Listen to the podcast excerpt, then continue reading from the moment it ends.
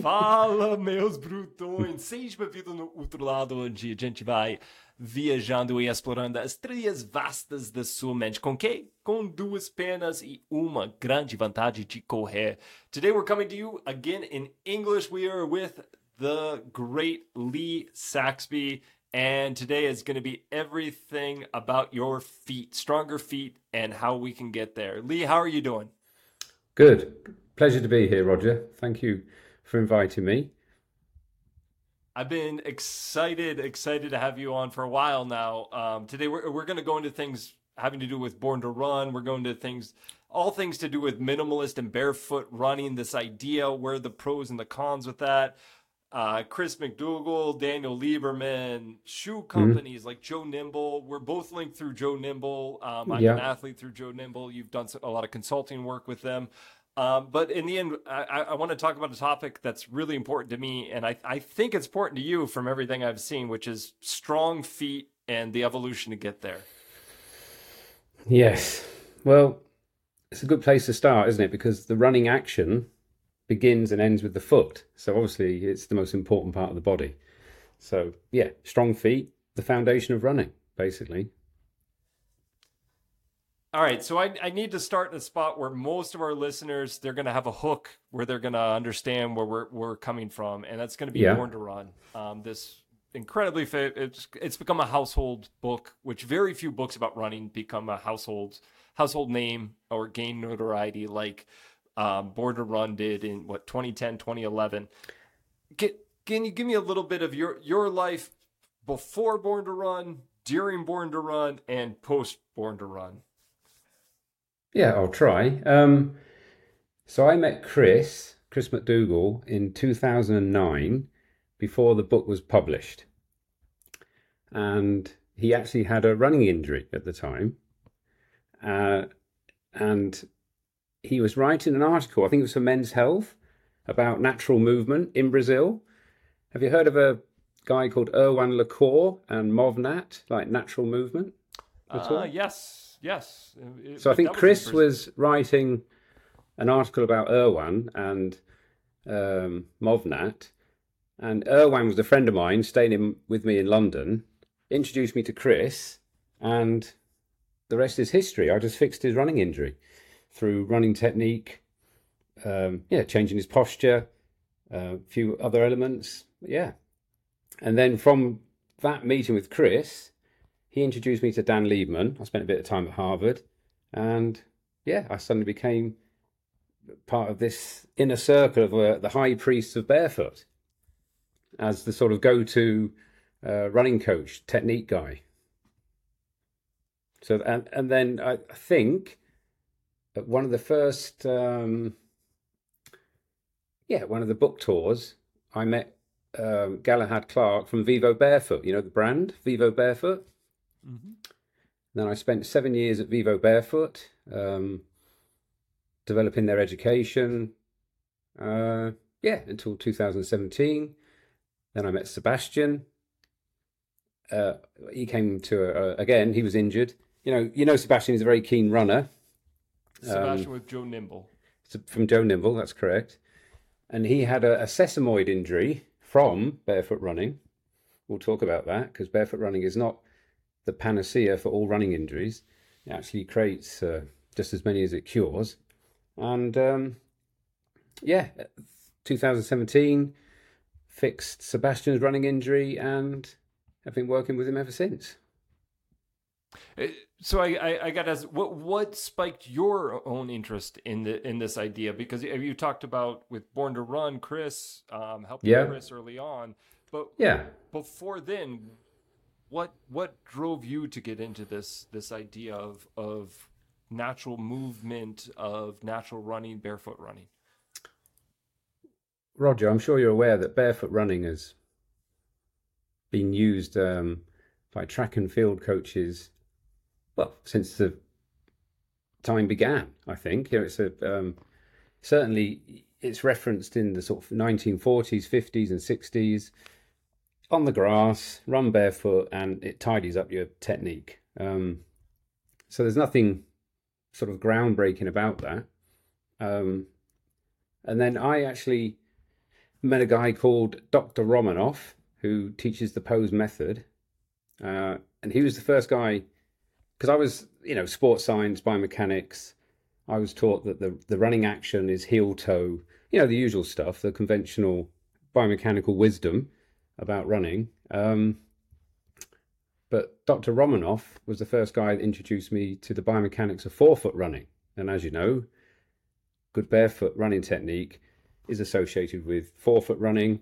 Uh, yeah, and so I sort of put the, the two things together and found that a really important part of rehabbing or preventing running injuries is learning running technique. And the quickest way to learn the technique was to be barefoot because of the proprioceptive feedback from the feet. And yeah. So I developed a model by combining what I knew about forefoot running and what I knew about foot function and proprioception. Um, and all right, so you were working at it, was, it was common, not common knowledge, but it was practice. This idea of running barefoot before yeah. Born to Run. Um, but of course, it, this this niche of barefoot running, this niche of running in minimalist footwear, the niche got a little bit bigger post Born to Run. You could say it exploded, or it even became a. a, a no, it was. They called it the um, Barefoot Revolution, did they not? The Barefoot Running Revolution, which I think there was obviously the biggest, um, in my opinion, the biggest stimulus was the book Born to Run, and then a year later we had Dan Lieberman's research coming out of Harvard, right? And in the book Born to Run, Barefoot Ted is wearing the five fingers. You remember the the five finger shoe? I mean, they're still. I don't think that they're not as popular, but you still see them. Um, and that was obviously the poster child of the barefoot running revolution was the five fingers, because you'd walk around in the street and people go, "Wow, what are they?" And then people say, "Well, actually, I'm into barefoot running," and it's that whole that started that whole counterculture to the big padded shoe. And yeah, yeah, I, I mean, I got to say, and, and let's go ahead and talk to talk to the part of the audience right now that might be rolling their eyes or a little bit skeptical. Um, I, I'll, I'll admit the first the, of of barefoot running, minimalist running. I'll admit I was I was one of those people. It's like I think it was 2010. I was at the Grand Canyon. I think it was one of the first times I saw someone actually wearing um, the five finger shoes. And I went up to him and I said, like, what, there you go. tell me about these things. I'm starting to yeah. see these. And, and, and he, of course, he gave me the, these changed my life. I had back problems. I, yeah. everything that was wrong got healed. Um, and I, I, I was a little bit, first off, I was like, I don't want to be that guy wearing five fingers. I, I, I just didn't want that attention that it draws. I just didn't want to be that guy at the time. Um, but then it was a little bit of skepticism, but I was intrigued by the idea. Whoa, like post I mean, this is obviously we've we've had a, a wave of the the revolution, as you said. Um, so people who might be a little bit skeptical right now and say like, oh, that that was a fad. Um, that died by 2016. Now we're back to mm. wearing our Hokas. We're we're back to wearing our thick shoes. Um, like, what what message do you have for those people right off the bat before we get into into more details about this idea of functional I, I, footwear? I think I think they're smart to be skeptical. I'm not, I don't. Okay, how do we define barefoot running? It means different things to different people. I know it sounds strange, but it does. And obviously, the whole barefoot shoe is an oxymoron. How there is no such thing as a barefoot shoe. It's a shoe, right? It's a thin, flexible shoe. You can't. It's an oxymoron, a barefoot shoe.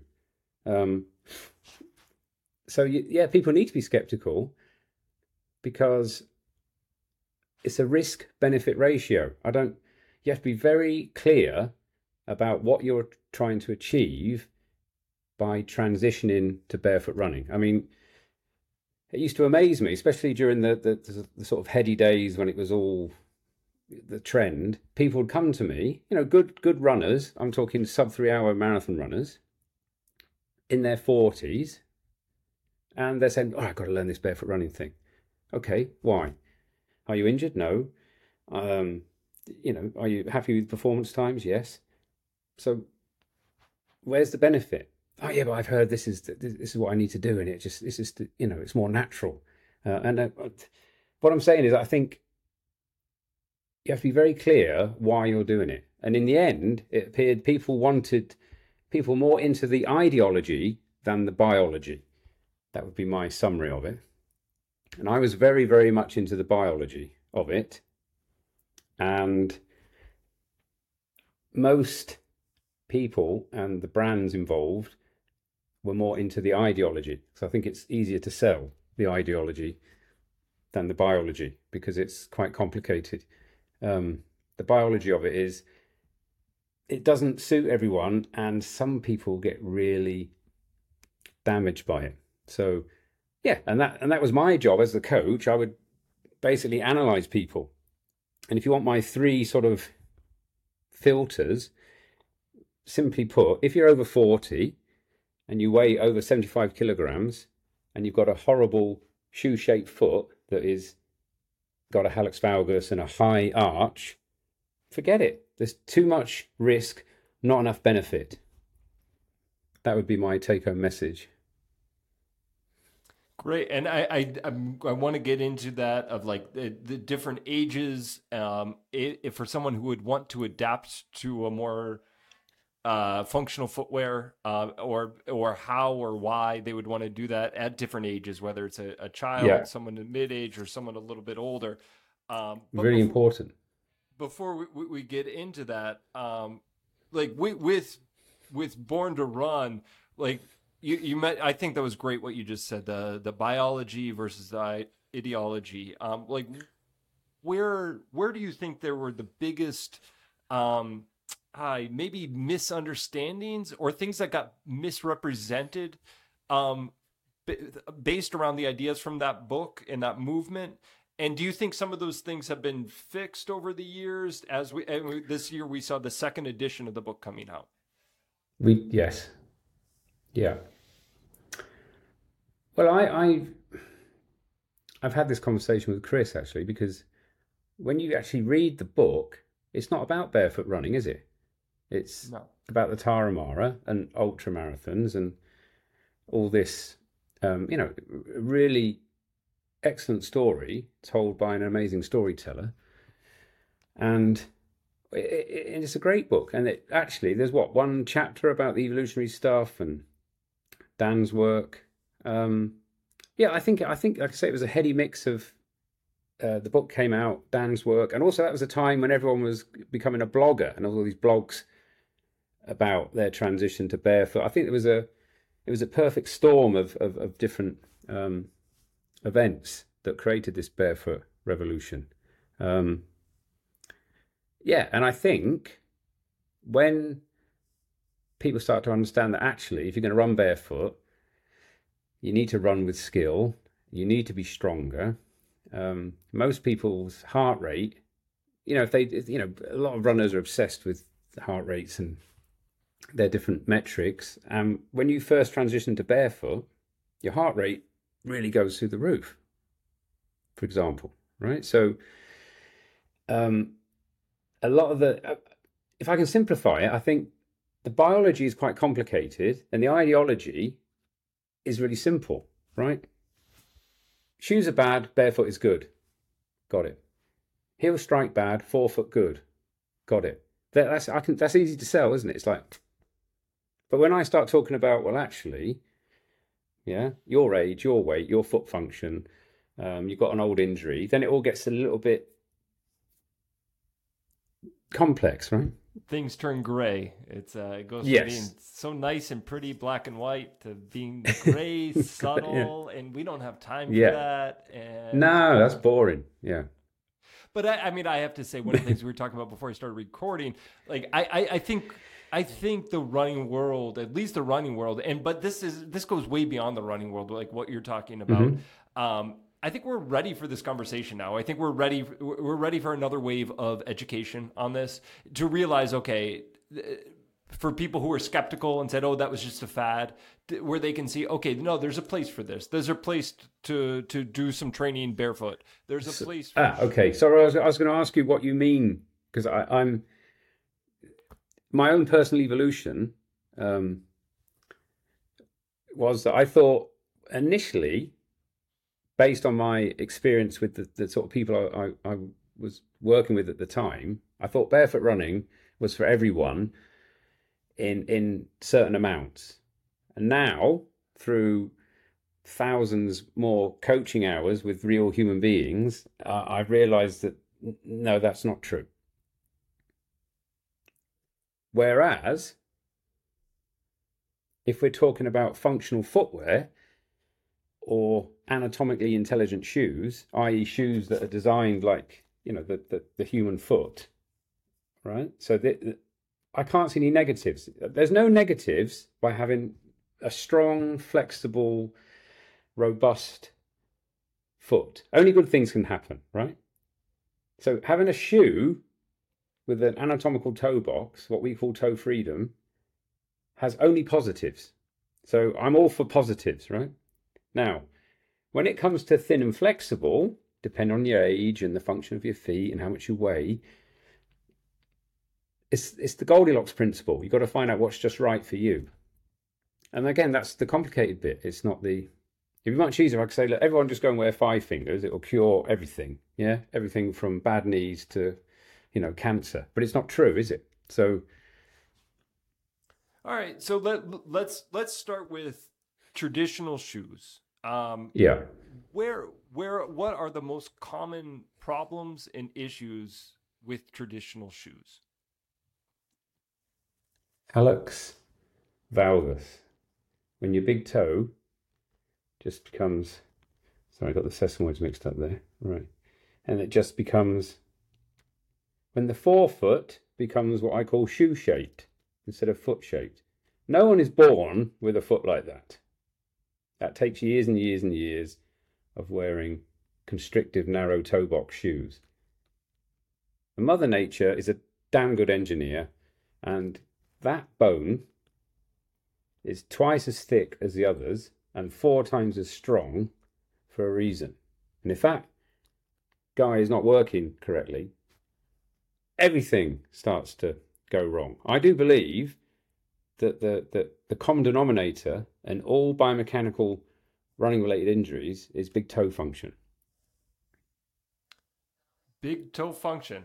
Right. All right. Yeah. So you you if your big toe doesn't work, the rest of your body doesn't work properly. Very simply put. All right, so uh, let's just go ahead and get so with traditional shoes, and this is something that, like when you when people start talking about the idea of minimalist shoes or the idea of yeah. I, one of the things is toe box that you just said. So toe box being this, how how wide you can spread yeah. your toe. That's what I call a non-negotiable, Roger. Out of all the things in footwear, that's a non-negotiable because only good things happen when your toes work. Just to clarify, sorry, that's yeah. So that's and this is the problem. So a barefoot shoe, in in theory, should have a wide toe box, correct? Yes. But a barefoot shoe should also be thin and flexible. Is that not also correct? That they're the two uh, classifications for a barefoot shoe.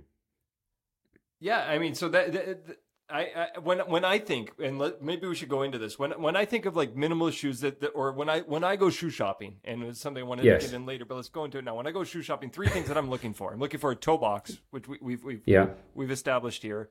Um, I I want to know ground feel, uh, which would be like the thickness, uh, which mm-hmm. and I'm not saying uh, I, for me personally, not all my shoes are are one millimeter soles. I mean that I have I run with thicker soles. We'll get into that later of the, mm-hmm. the pros and cons and when when there is a place for that.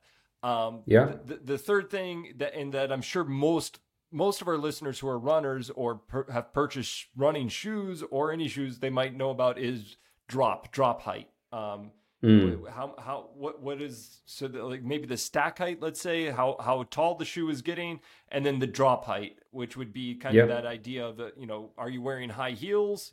Are you wearing yeah. if it's a ten millimeter drop? You know how much four millimeter yeah. drop? Most people who, who, who are purchasing running shoes are aware of, of those. That From is the, the, yeah. Where do, where do those come into play? Everything everything in that list is negotiable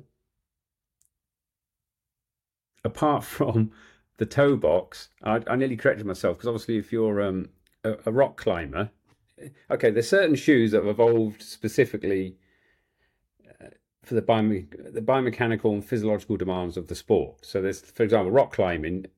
It's good to have a narrow toe box so you can put your toes into a small crack. So, but if we're talking anything to do with locomotion, and I believe that includes soccer boots and rugby boots, things like that, I think the biggest damage that is caused by footwear is a narrow, constrictive toe box. And I did learn this the hard way as well from my years in the barefoot revolution. Yeah, like I said, all the benefits I saw came when people's feet started to change shape and their toes began to engage with the ground. That's where all the benefits were to be found, in my experience. The proprioceptive thing, the ground feel, the trouble is very subjective. Because, okay, so biologically we would call that proprioception, which is like the sensory feedback you get. And then there's nociception, which is the pain signal. And it's the same sensors, right? It the sense the sensory receptors that tell you about proprioception also inform you inform you of the pain, the nociception. And that threshold is like a thermostat, and each individual has a different one. And that's where it all becomes shades of grey again, because some people's pleasure, oh, that feels good, is other people's pain.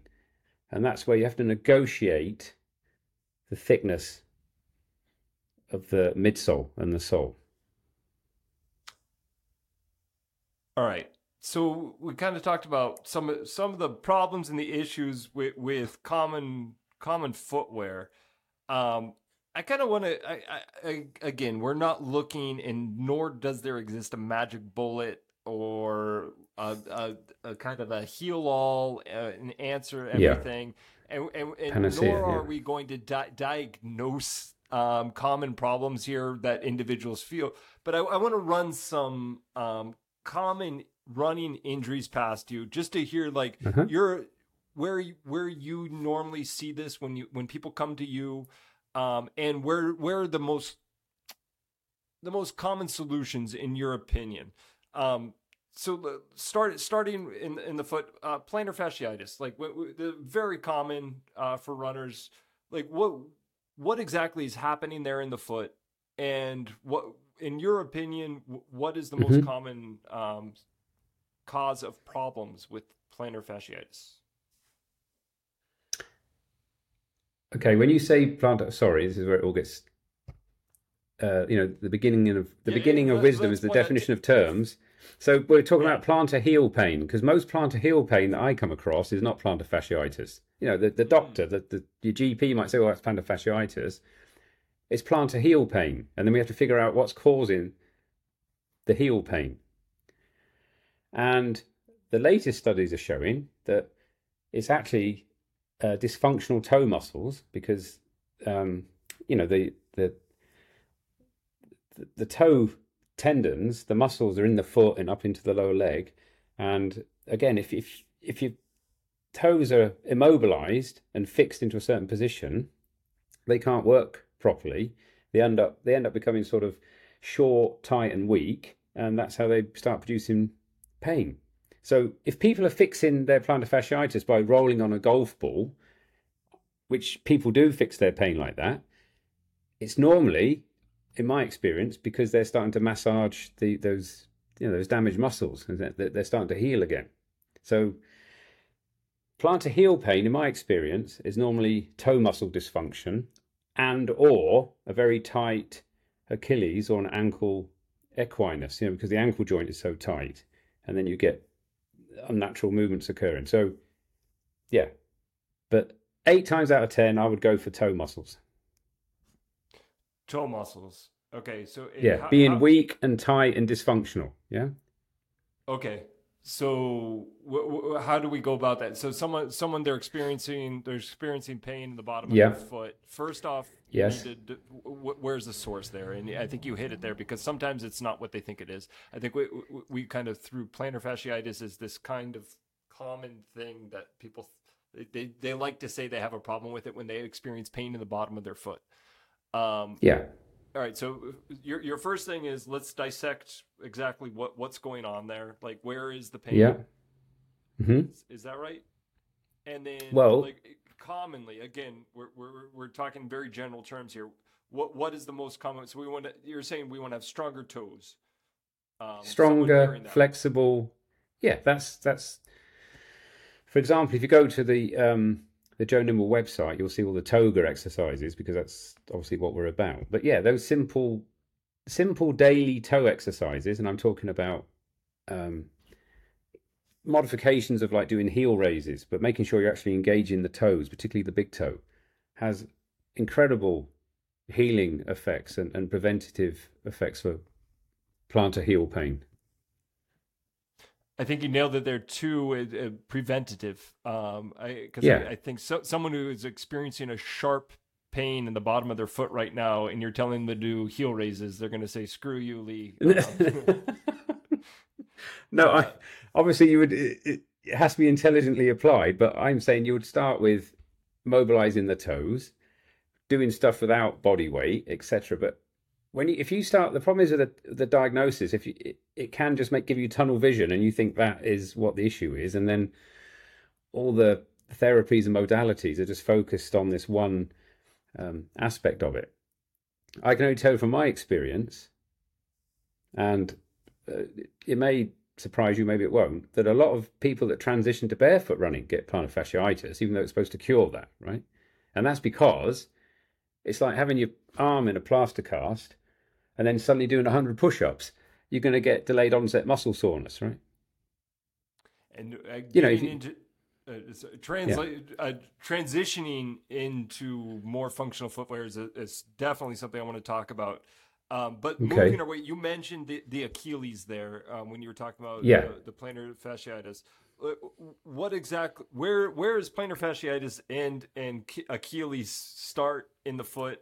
Um, and then people, uh, that's a very common. You have pro- people say they have problems with their Achilles, whether their Achilles heel, Achilles tendon, um, due Yeah. to running. Why? So first off, where where where are the differences there between plantar fasciitis and Achilles problems, and how do you go about dealing with those in general terms? In fact, with those two um, diagnoses, I still apply the same interventions because if if you there's the short intrinsic foot muscles that are quite trendy to talk about the, the intrinsic muscles and people are doing their doming and their and, and they're important but then we have these long long toe flexors the flexor digitorum longus and the long big toe flexor.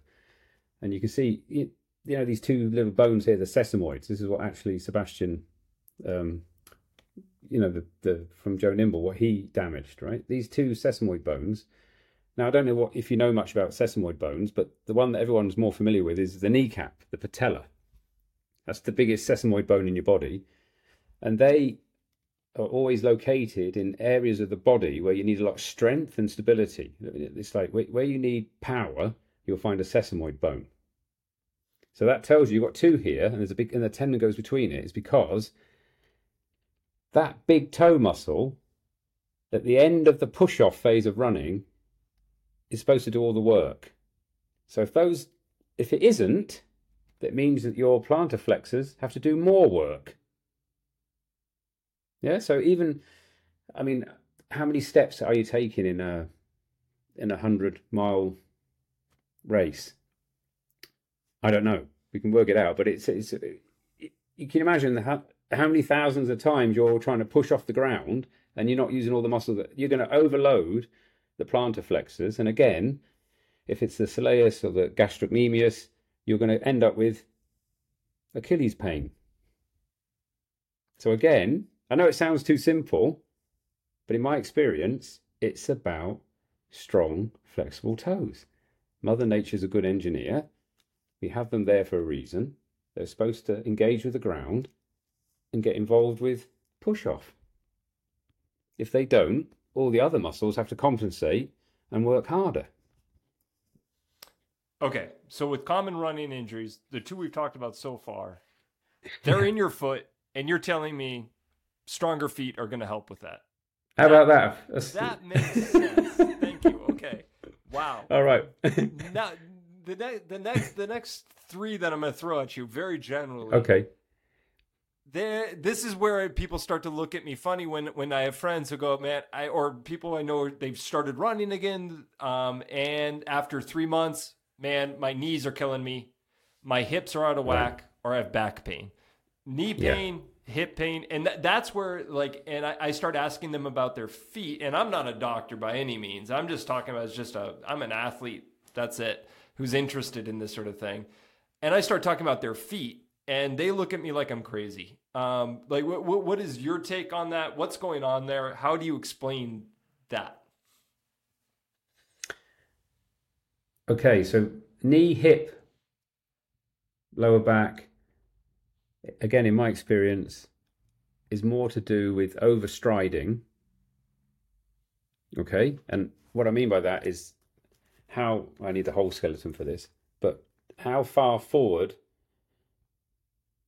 your heel strike is compared to your knee. So the, the, the bigger the lever, the more strain on that knee joint, the hip joint, and the lower back. And again, this is where actually there was a lot of excitement about the barefoot running revolution because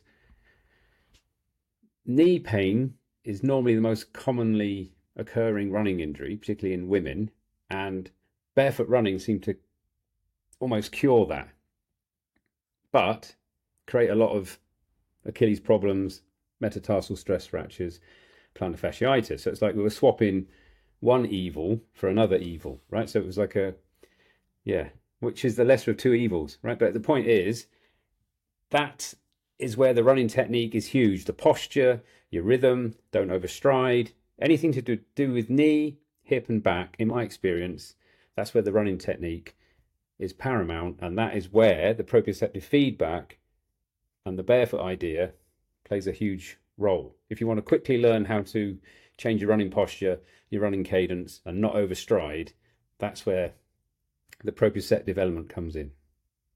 I, all right, so I'll be honest. So my personal journey with, with with this type of footwear, it started because I was trying to fix these common problems that we're talking about, and I, I had a coach tell me, "Okay, Roger, you're running incorrectly." And at first, I was I was Right. I was dramatically offended by that. I'd been running my whole life, and how can you run incorrectly? I mean, I didn't I didn't get that. Um, and and he showed me video of myself running, and I was I was tragically embarrassed because I, I I saw what these stride problems. It didn't it didn't look like the beautiful thing that I imagined in my head. Um, and I saw does. I saw stride problems, and when I went when I started looking for ways to fix that, um, he had me doing drills to try to fix this. Um, and but then when I started looking into footwear, that's where I I, I- I, I got interested in it. But I, I have to say, my, my my first experience, I went out and I, I bought minimalist footwear.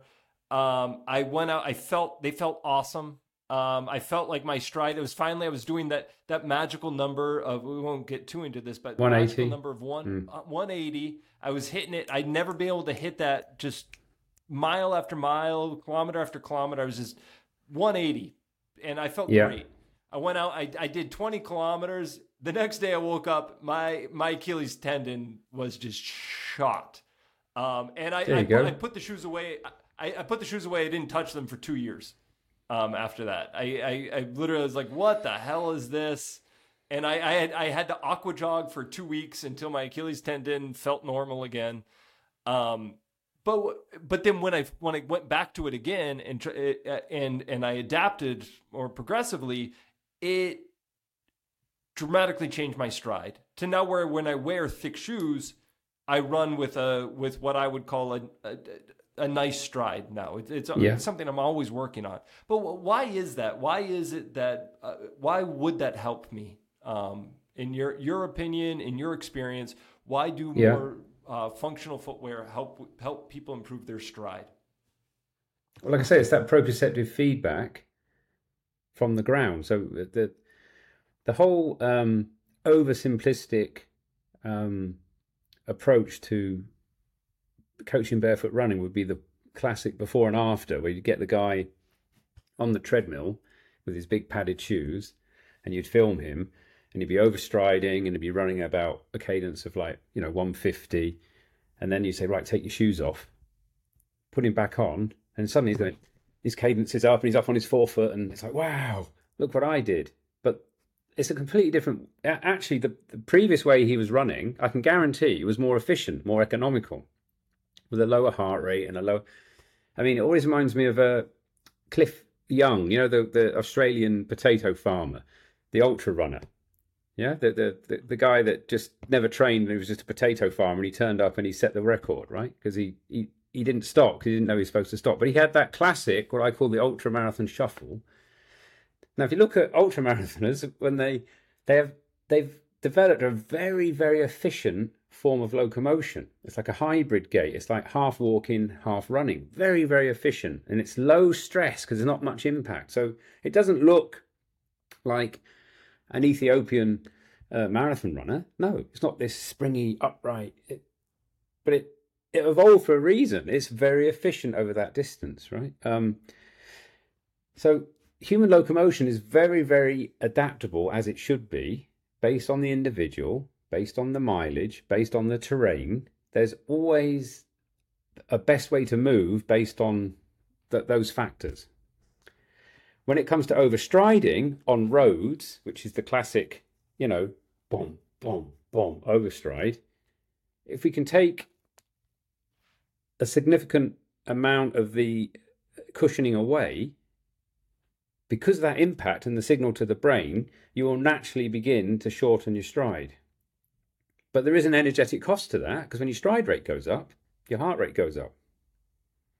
So everything's a trade off, right? Is it all performance? Is it about preventing injury? This is the shades of grey, the boring stuff, the complex truth, right? Um, which is what my job is, right? That's why people come to me because they fall for the the philosophy, they love the idea of it. It's the great tragedy of science, right? A, a beautiful hypothesis slain by an ugly fact. And with barefoot running, there's quite a lot of ugly facts, but the ugliest fact is the modern human foot. It um, that's uh, you know, I have to look at someone's foot function before I can really, um, you know, advise them on whether they should go barefoot and how they should do it. it yeah, it is all based on how their foot functions. And most modern people, anyone who's been wearing conventional footwear from a young age, has normally got terrible foot function. So all right, so we, we, we, talked about traditional footwear here. We talked about some of the com- common injuries for running, and and this this term functional footwear keeps coming up. Um, and I think yeah. we're both talking about it like every, everybody listening is looking what that means. Um, so uh, yeah. let's backtrack on that one. What what what does this term mean? Well, Sebastian and I, Sebastian at Joe Nimble, like to think we invented the term because we were like, okay, we're not, you know, into all shoes to be thin and flexible. We have minimal shoes because, for example, if you're running on a treadmill, you don't need a big padded shoe because the treadmill's padded. You need really thin, flexible shoes. If you're doing CrossFit or you're doing any sort of uh, weight training, you want you want more proprioceptive feedback, right? So there is a place for those really minimal shoes with a wide toe box, but you know, when, if you're if you're determined to do all your training on tarmac and roads, you're going to need some form of cushioning because otherwise you're going to, you know, you're going to damage your foot and you will wear out the fat pads. The natural fat pads on your feet will wear out as well. That's what people don't understand. So we were trying to think, look, as as we were talking about earlier, there is negotiables, yeah, age, weight, terrain, how much cushioning, but the toe box, the wide anatomical toe box, is the non-negotiable. It needs to be in all footwear. So that's so we think right. Okay, we thought we'll call it functional footwear based on the toe box. Yeah, it's got a fully functional anatomical toe box, and the rest of the function will be based on your chosen sport and the type of terrain you want to run on. So it'll be functional for what the purpose, you know, for what the person wants to do what sort of movement they're performing. And th- that's something I want to get into too with with, with footwear. I think w- w- one time I, I, think we get in as runners, we love to focus on running shoes, obviously. Um, mm-hmm. And we, we talked about yeah. the performance of running shoes and every every little mm-hmm. detail about running shoes. Um, and we we forget when we're talking about foot strength and having stronger feet. Um, I'm not just using my feet for like my 30 minutes to an hour and a half of running workouts per day. I'm using my feet a lot more than that. Um, so maybe you can go into this. This is this is much bigger than just running, um, and it's it's it's every day getting around. Um, like, how can we be strengthening yeah. our feet every day? Well, all day long. It, it, this is interesting because this is, um, you know, the first conversations um, I had with Sebastian. So his surname is Baer, and Baer Shoes is, is the company his father set up back in the 80s. And again, it's based on this anatomical toe box for a different population. Uh, it, it began with the orthopedic population, people that have real foot problems and pain. It's the same thing, and that's how by wearing the the wider toe box, the the foot slowly begins to change change shape. The toes become stronger and more mobile, and then slowly it begins to alleviate their pain. So that's his background, and he was thinking, "This is crazy. We're not bringing this to runners. This is the whole background, if you like." So there was me with my barefoot running experience, and Sebastian with his um, orthopedic footwear, wide toe boxes. You know, you were talking about how people talk, how their footwear has cured all their problems. Sebastian's father has like piles of these letters from older people that thought they wouldn't be able to walk again, etc., etc. Suddenly they're wearing the correct footwear, the toes begin, and now they're taking up hiking again. So there is those stories, yeah. And like I said, it seems, from my experience, all the benefit comes from the toe box and the toe function. Um, yeah. So sorry, Roger. I've forgotten what the, I've gone off on one there. What was your original question? I think it was just escaping this idea because I think it's something that's so obvious to you. Um, but I think yeah. we get so so niched in our thinking about running that we we just we're yeah. just focused on running shoes. Um, and this idea that yeah. I can become a better runner in the other the other 23 hours out of the day that I'm not running. Um, I mean, of course, I'm sleeping for some of that, but where I'm just walking around, and this idea that my, my feet can be becoming stronger in day day to day activities. Um, yeah. And, yeah. I mean, I think the problem your footwear. A lot of that depends on.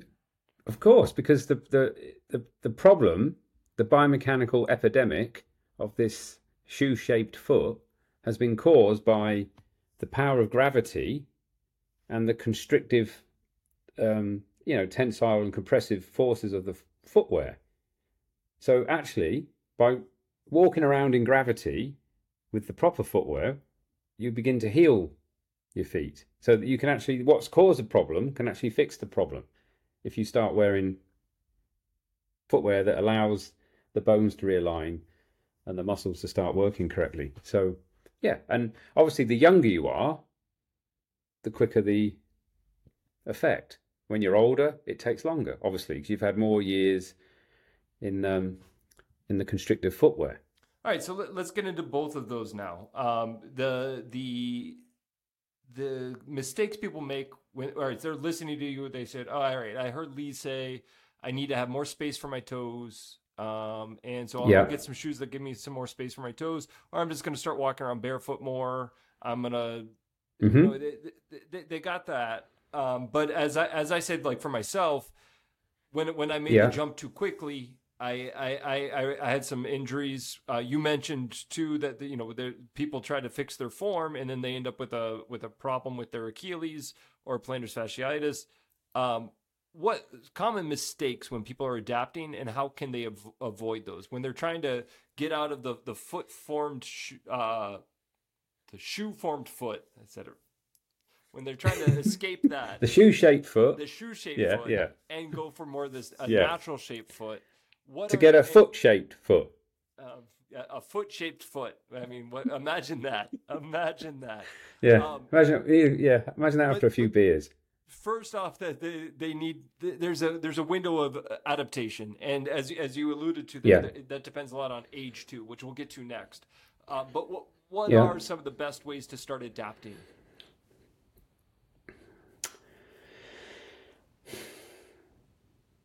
Okay. Like most things in life, in my experience, there's an 80 20 rule, right? So, um, and when it comes to footwear, 80% of what you're doing should be barefoot or in an anatomically intelligent shoe. And if you choose to, I'd rather, I think my point is, I'd rather someone compete in their narrow carbon fiber super shoe but they did all their training and walking around in functional footwear. That would be the the way I would do it instead of walking around in conventional footwear and then suddenly trying to race in a barefoot shoe. That's the wrong way round. That if I think that's the simplest way of putting it. What you do every day, like you were saying, time on feet, yeah, with gravity acting on the structure as nature intended it to do. That's what it's all about, building that resilience, endurance. Yeah. That so to summarize that, you'd be better off competing in the shoe that you think makes you faster with all the gadgetry and all the technology, but your basic um, conditioning work and training should be done in a in a functional footwear shoe, something with an anatomical toe box. That would be my advice. I, I, love it because I mean, again, it probably seems so obvious to you uh, at this point in your evolution with, with this with this topic, but for, I think for a lot of people who, who Yeah. focus on this, this idea of um, again getting back to the it's more gray. Yes, there is a place you can wear these these super fancy Nike flies, um, you know, the latest revolution, uh, and because in the end you're going to wear those for one two hours. Um, Yeah. max in the day. But it, what are you doing for the rest of those hours? That that's the important. Absolutely right, Roger. Couldn't agree more. That's the point, actually. Yeah. Um, Yeah. All right, and and another thing you you hinted at there was age is important, and this is something I, I actually I Yeah. learned from you um, watching watching some of your material online. This idea of, of fat pads and th- this window of, of of fat pads going away. And so first off, what are fat pads? Because normally, if I say your fat pads will go away, most people are going to like that idea. Um, because Yeah. Yeah. whatever Just- that whatever the hell a fat pad is, I don't want it. Um, but what is a fat Yeah. pad, and and this idea with age? Yeah. So when, again, when when when I get a, a new coaching client, you, you can tell their biological age. Um, you know, hands, face, and feet. And as we age, whether we like it or not, you tend to learn lose the sort of inter uh, muscular fat pads. The, the you know the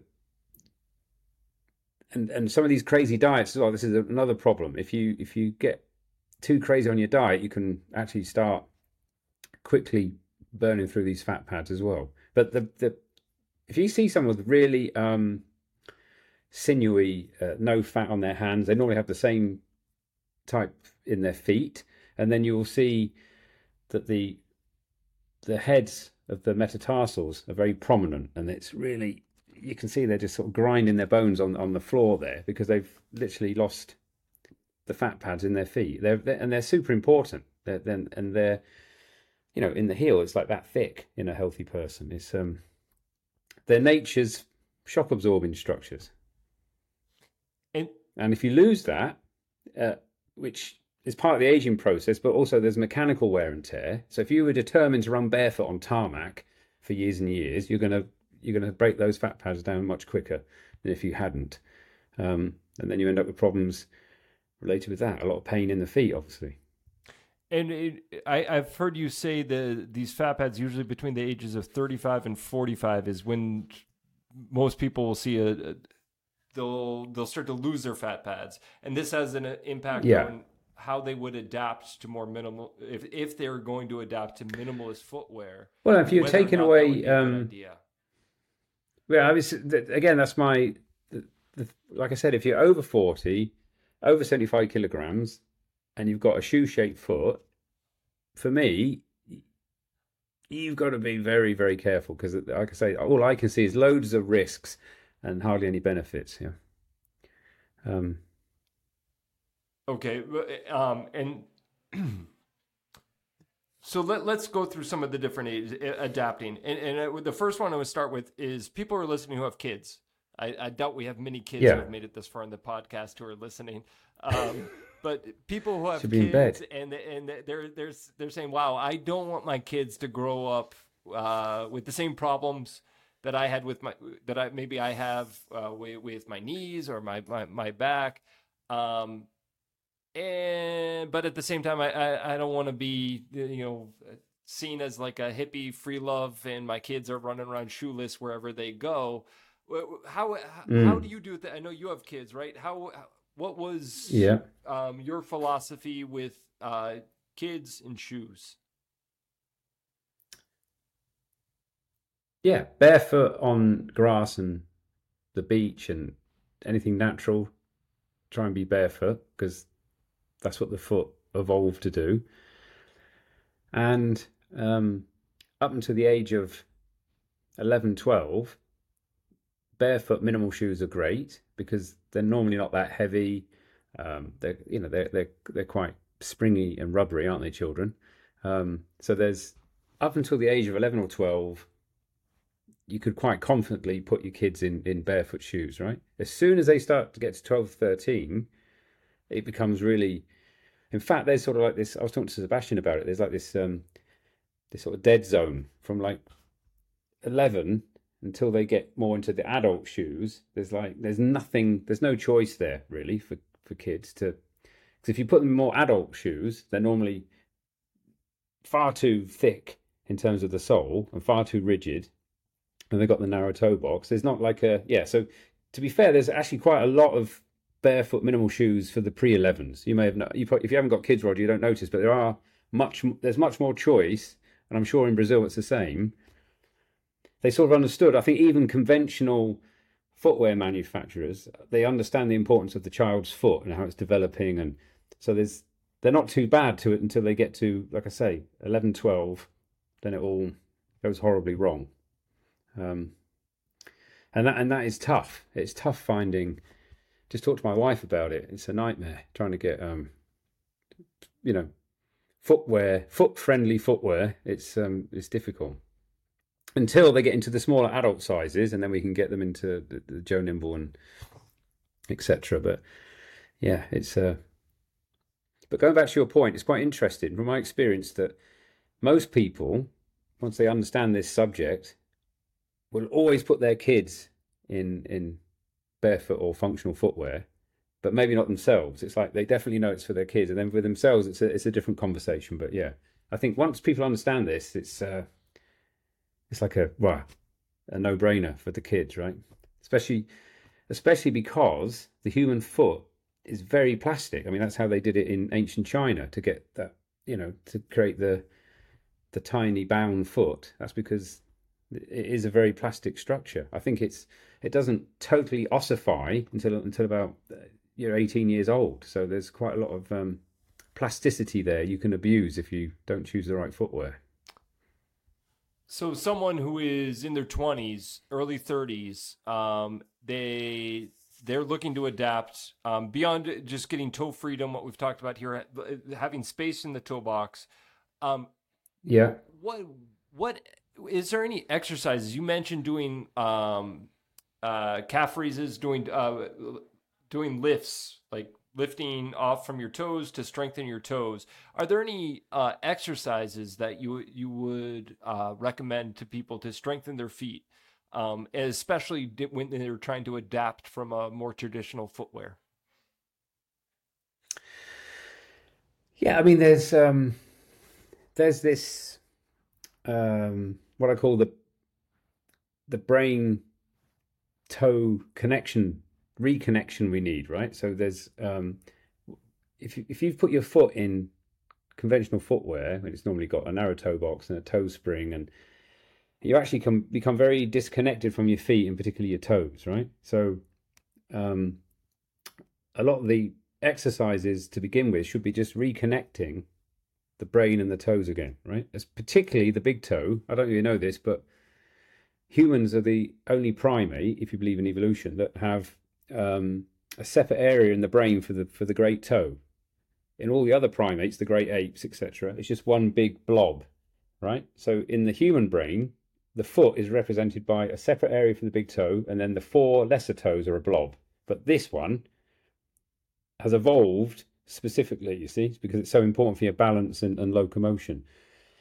So a big part of it is reconnect brain with big toe, and then we can start the the strengthening exercises. But a big part of it is if you do your normal running related strength and conditioning exercises, but you do it barefoot in a minimal shoe, you're going to get the extra benefit, aren't you? That that's the point. You know, as long as it's um, a safe environment to do so. I mean, being barefoot or wearing um, a wide toe box shoe when you're training is going to engage those toes anyway. They're going to, and you'll be strengthening the whole system because obviously that's the point, right? It should work as an integrated system. So, yeah, but if if people are interested on the Joe Nimble site, you'll see all the toga exercises. We've got all sorts of stuff going on there. How to, um, you know, reconnect brain with foot and develop the strength and flexibility you need. Um, you, you, you mentioned another one in there doing toe, toe curls in there. Well, it's something that I, I, I like to do. I, um, I have various reasons for it. Is balancing on one foot. Um, do, do you see benefits to that? Is that I, I look absolutely. at um, like when, when, for example, I'm washing dishes, I'm, or I'm just, I'll be honest, I have this routine yeah. in the morning when I'm making coffee and I'm watching the coffee, you know, Brilliant. Start to perk, perk. Clean your teeth. Another good one is when you clean your teeth every morning, right? Is another one, right? So, yeah, anything. Like what, what what's going on there? Because it's like I'll be so it's it's obviously it's strengthening your foot, it's improving your balancing a little bit in there. But I, I feel like eh, because sometimes you, you you feel your body adjusting like while you're doing that. You feel yeah. And if you really you really get in tune, like you feel the muscles all the way up your leg become engaged with that of trying to keep yourself balanced in there. Um, yeah. I don't. Maybe if because any, if you're a if you science to think about while I'm doing that, I would that would be fun for me. Well, it's just the point is when you're on two legs and your center of gravity is in your pelvis, as soon as you stand on one leg, if you don't adjust everything, you're going to fall over, aren't you? So just the act of standing on one leg. You, I think it was back in the 1800s. They used to describe the the the you know the two feet on the ground is like you know two um, halves of a of a um, I forgot what they called it now, but like like a pedestal, if you like. And so as soon as you stand on one leg, you've lost this support here. So there's a whole adjustment that goes on. That's why it's so good for, for the elderly, just stand on one leg, right? It suddenly engages everything, doesn't it? From the core up into the spine. Yeah. So what you're feeling is actually what's going on. You've suddenly gone from two supports to one, and it takes a massive adjustment of everything to, to not fall over. So, yeah. Which, I mean, when you apply this to running, you spend a vast majority of time I mean, you don't spend any, barely any time with two feet on the ground when you're running. That kind of that would not be running. That's right. Uh, Otherwise, it's not called running, right? So yeah. There you go. Um, yeah. Okay, and so it, it, I'm always interested in like what else I can be doing during the day. So any other things like you're right now you're at a standing desk. Are you a, are you a big I am. Are you are you a big pusher? Do you tell your friends get a standing desk? Yeah, but I'm. All, I think, but even that's a problem um, if you don't move. So the key is to just keep moving, sit down a bit, lay down a bit, stand up a bit. Um, the, the human body, and you know everything, the ligaments, the muscles, the bones have evolved to move, haven't they? So any sort of static posture, I'm not a big fan of, essentially. But I have had people that, you know, there's certain people they that barefoot running, standing desks, if you do too much of it too soon, you end up with problems.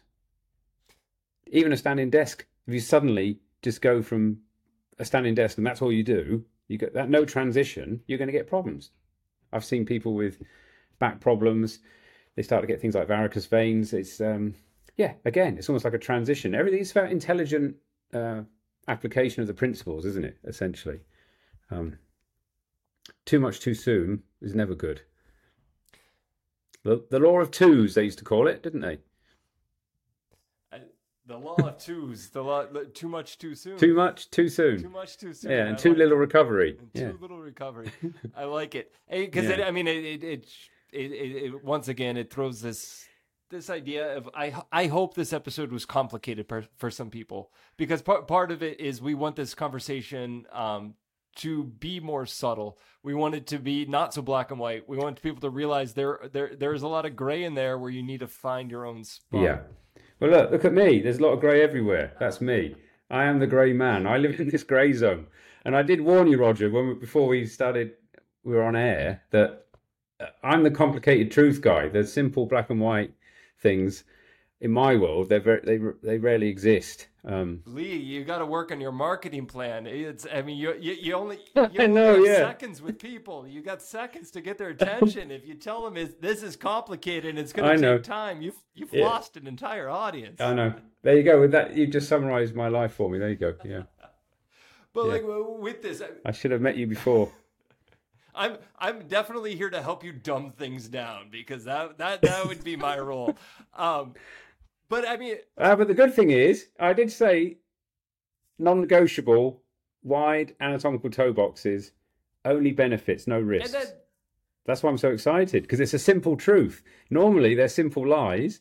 There's a simple truth. Not many of those around. I love it. So grab and that actually, one. I, I want to I want to finish I want to finish up on that and like these these takeaways. I want to run them by you to to see if I got this right. So like takeaways Okay. for stronger feet here. I mean, because hopefully people are going to hear this and it's going to be a either it's going to start or it's going to be an, another step into the gray uh, of the, of their personal journey uh, with health and with stronger feet and realizing that this is a much more subtle thing than it. uh, oh man, sandals look cool when you're running, or man, that guy looks like an idiot wearing five five finger uh, whatever you, five finger shoes. I mean, it's it's just Yeah. much more complicated than that. Uh, but someone listening, I mean, let's say let's say someone listening, they love their hokas. They love their toes being smashed together when they're out on when they're out on the course. They say, "I get I ran my best race wearing the hoka." Da da da. da.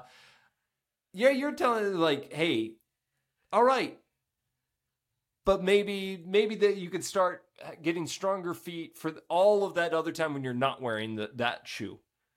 Um, and, and so maybe uh, someone someone listening who is in that situation who hey, this is interesting, but I still love I love my traditional shoes that for running for performance for that for that couple Yeah. hours that uh, maybe even a couple hours a month where I really inform performance is everything. All right, go ahead, you can have that. But hey, all Yeah. those other all that other time, you could be getting stronger feet that are going to help you on that performance day too. Um, I like that. All right, so that, that I, I've helped you dumb that one down. Um, I'm going to steal that. Thank you. um, and what, what to look for? Someone who's looking looking to buy shoes, and whether it's running shoes, whether it's it's shoes just to get around. I'm hearing from you: toe box, toe box, toe box, and if there's one more thing, toe And box. toe box. Yeah. And there we Yeah. go. And it's like right, as so- Sebastian, uh, as Sebastian always famously says, the answer is toe freedom. Now, what's the question? I like that. So we're going toe box, toe box there. Um, is there is any any other and then and then just you know think about that eighty percent again. We'll just think about that eighty percent of, of Yeah, a- another little tip I have for people, which people don't realize, is if you live in a house that has very hard engineered surfaces, which I think most people do, um, you need a house shoe because again, walking around barefoot in your socks, especially if especially if they're tight socks, so your toes can't work, it's also a problem. Having a good um, house shoe or recovery sandal that you wear in the house when you're walking around on concrete or tiled floors or wooden floors is huge, especially if you're a runner and you want to recover. Yeah, that's that's a good, a really important point actually. Have a good house shoe or recovery sandal. Yeah. I love it. That's good. Good. Lee, I'm gonna get. I want to give you the final word there, uh, or the final word here. But you've definitely you, you've helped me in my evolution here, just in just in the hour that we've had this conversation, um, which is an ongoing thing. My my evolution with footwear, my evolution with health, um, and thank you so much for that. Is there any parting words you want you want to give to people? I, I would just say, yeah. Um, I, I'll probably quote Sebastian now. It's like uh, the answer is toe freedom if you're a runner. Yeah. Now, just what is the question? Only good things happen when your toes work. Nothing bad will happen. So that that's that that would be the parting message. Yeah. Re-engage those toes. I love it, Lee. And if people want to find uh, more information from you about you, what, what would be the best spot to do Yeah. that? Um, Lee leesaxby.com. There's stuff there. Um, if you go to the Joe Nimble website on the science page, I'm lurking there somewhere, I think. So yeah. Okay. Oh, and um, and and uh, Coach Lee Saxby on Instagram. all right. Not that I ever use it, but anyway, there's some there's some but interesting there, stuff there's on some there information the there. past. Um, and definitely Yeah. the, website. I know on the website you have, you have some great great uh, videos and literature um, that people can download in, Yeah. in, in ebook there. Yeah. If they want more shades of grey, I've got it for them. Yeah. Okay. All right, Lee. Thank you so much, and thank you, for Roger, thank you so much. I actually enjoyed this conversation, and uh, so thank you for that. All right. All the best.